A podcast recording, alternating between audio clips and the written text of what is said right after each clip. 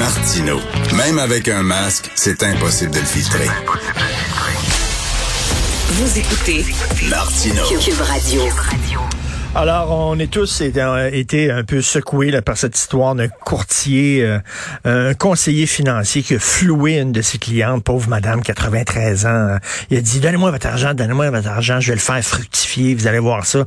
Euh, il a donné son argent, il est parti sur une ballonne, il a acheté un bateau, il a acheté plein d'affaires, un condo, puis euh, il, il, était même, on apprend aujourd'hui que il a même réussi à convaincre la dame de le mettre sur son testament, sur son testament, et il était devenu son héritier. Pas sûr que c'est une bonne, même si tu aimes beaucoup ton conseiller financier, de le mettre comme héritier, là, pas sûr que c'est une bonne décision. Comment on fait pour se protéger des conseillers financiers véreux?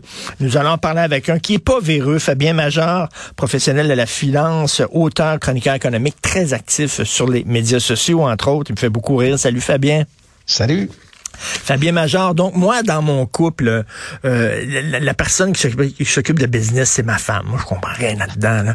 Euh, ma femme, Sophie, elle pogne le journal le matin, puis elle, elle, commence la lecture du journal par la section économique. C'est elle que, bon... Euh, mais mais il y a une chose que je sais, par exemple, Fabien, c'est que quand ton conseiller financier, c'est certain qu'on veut qu'il soit optimiste. On veut un conseiller financier qui, est optimiste puis qui dit je vais te faire faire des profits, je vais faire. Mais quand c'est trop beau pour être vrai, souvent c'est pas vrai. Fabien, non?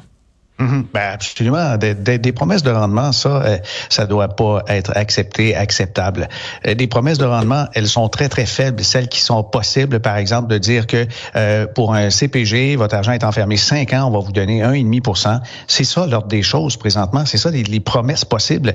Mais quand on dit, ben l'attente de rendement avec un portefeuille équilibré pourrait se situer entre 4 et 8% possiblement.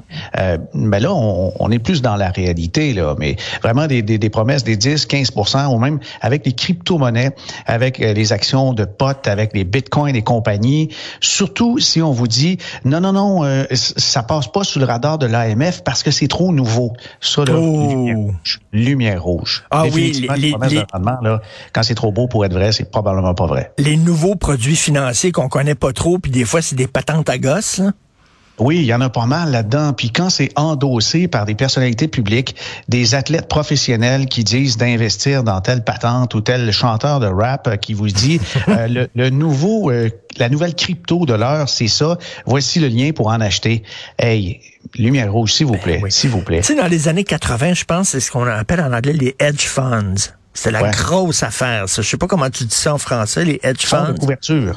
OK, c'est la grosse affaire, puis c'était un peu un peu... Euh, il y a des gens qui se sont fait avoir avec ça. Là. Oui, oui, oui. Les fonds de couverture, ce sont des, fonds opaques par définition qui permettent aussi de faire des ventes à découvert. C'est-à-dire, on va vendre des titres qu'on ne possède pas pour faire de l'argent sur la déconfiture. De temps en temps, il y a ces, ces genres de, fonds-là, activistes, je devrais dire arrivistes, qui euh, vont faire des paris contre des sociétés québécoises. Récemment, Lightspeed de Montréal a été victime d'un de ces fonds-là qui disait que c'était, pas solide, les états financiers, tout ça. Ils, ont réussi à, à créer un doute, puis l'action de Lightspeed Speed a, vraiment corrigé. Là. Est-ce que euh, l'AMF, est-ce qu'il faut aller voir avant de, faire confiance à un conseiller financier? Euh, il faut aller voir? Y a-t-il un site de l'AMF où on dit voici maintenant euh, ceux qu'on a approuvés, on leur a donné le feu vert, vous pouvez leur faire confiance? Oui, très, très bon point. Il y a euh, sur le site de l'autorite.qc.ca, il n'y a pas d'accent, l'autorite.qc.ca, vous avez le registre des personnes et des entreprises autorisées à faire des transactions.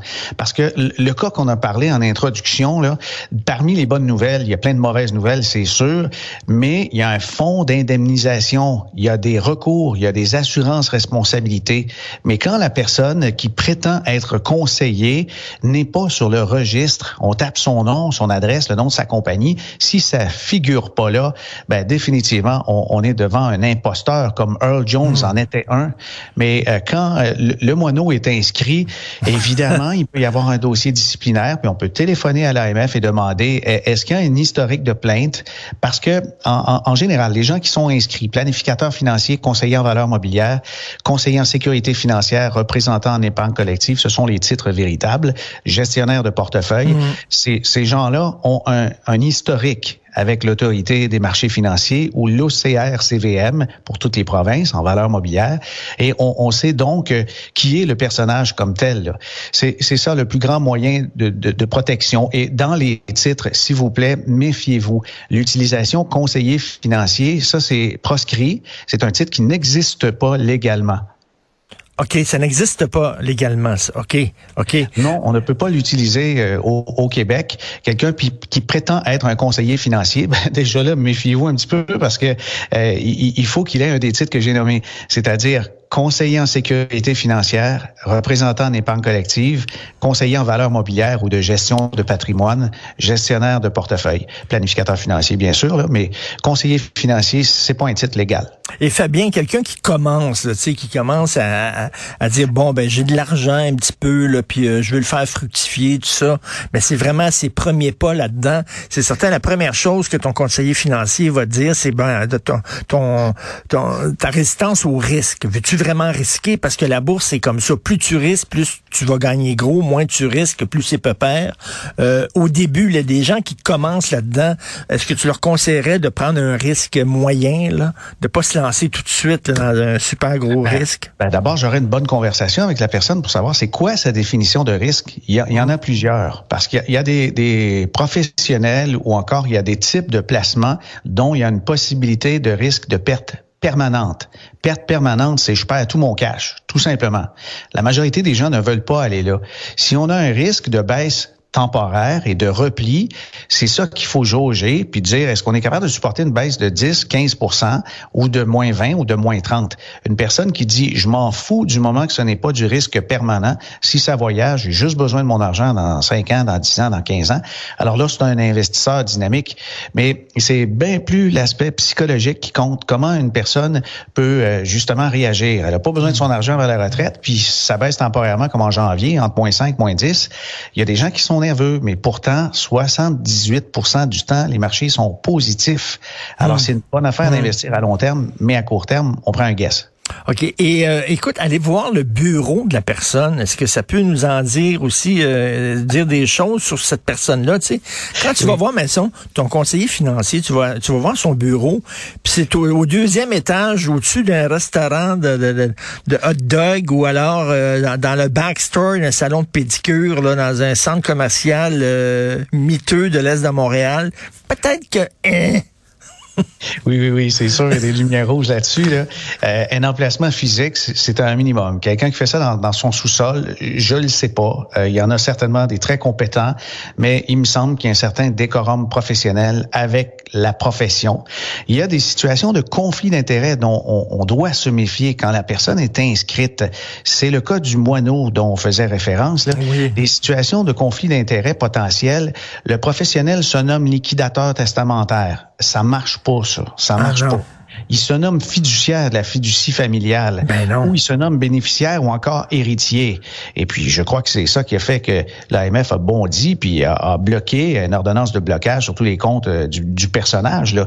Euh, faire un chèque personnel au, nom du, du individu, comme ben disait euh, Claude Poirier il y a quelques années. Alors non, on fait pas ça. on fait des chèques à des comptes en fiducie, in trust, comme un compte de notaire pour que les sommes qui soient là, on puisse vérifier, valider et comptabiliser euh, tous les mouvements. Euh, des procurations générales, on, on, fait pas ça, bien sûr. Tu sais, une mmh, procuration mmh. générale, banque, placement, crédit. Imaginez, la personne peut vous endetter. C'est ça le pouvoir qu'on va donner en offrant une procuration générale à une personne qui est en situation de conflit d'intérêts, comme j'ai nommé, là, mmh. des opérations en argent comptant. On fait pas ça. Utilisation de société écran à numéro. La personne vous dit, OK, on va faire un placement, mais fais le chèque à 91 28 190 Québec Inc. Mais non. Mais non, mais encore moins si c'est une société au Delaware. Hein. Alors, des, fois, il y a des précautions de base et les gens, avec les beaux parleurs, vont perdre leur défense et vont hmm. donc faire un petit peu trop confiance. Mais écoutez votre petite voix et de grâce, faites des vérifications, appelez à l'AMF.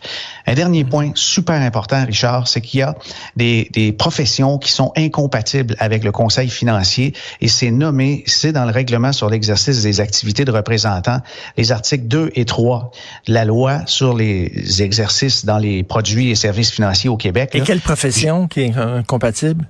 Ouais, ben un juge qui vous euh, par son statut de juge, euh, veut vous inciter à faire des placements, par exemple, dans la, la, compagnie de son fils ou son gendre, un policier, un avocat ou encore un, un notaire, un syndic de faillite, un courtier immobilier qui vous présente un super beau projet, là, euh, ben il faut que ça soit dans sa talle, dans, dans mmh. son champ d'expertise. Les professionnels de la santé ne peuvent pas non plus donner des conseils financiers. Les ministres du culte, eh ben oui, il y en a des fois à leurs ouailles qui recommandent de faire des investissements au-delà de la dîme. Des directeurs de syndicats et même les directeurs de funérailles ça, c'est des professions tout à fait incompatibles. Quand on mélange les genres comme ça, il y a ben une espèce de statut d'autorité qui fait grandement influence et c'est là qu'on peut se faire avoir. Oui, parce qu'il y a des conseillers financiers qui veulent ton bien et qui vont l'avoir. Il faut faire attention. Donc, merci pour tous ces conseils-là. Puis on peut bien sûr euh, aller te lire sur les médias sociaux. Euh, Fabien Major, merci beaucoup.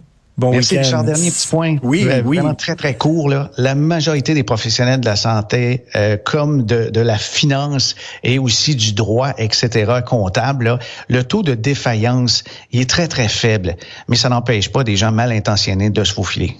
Tout à fait. Les bandits à cravate, comme on dit. Là.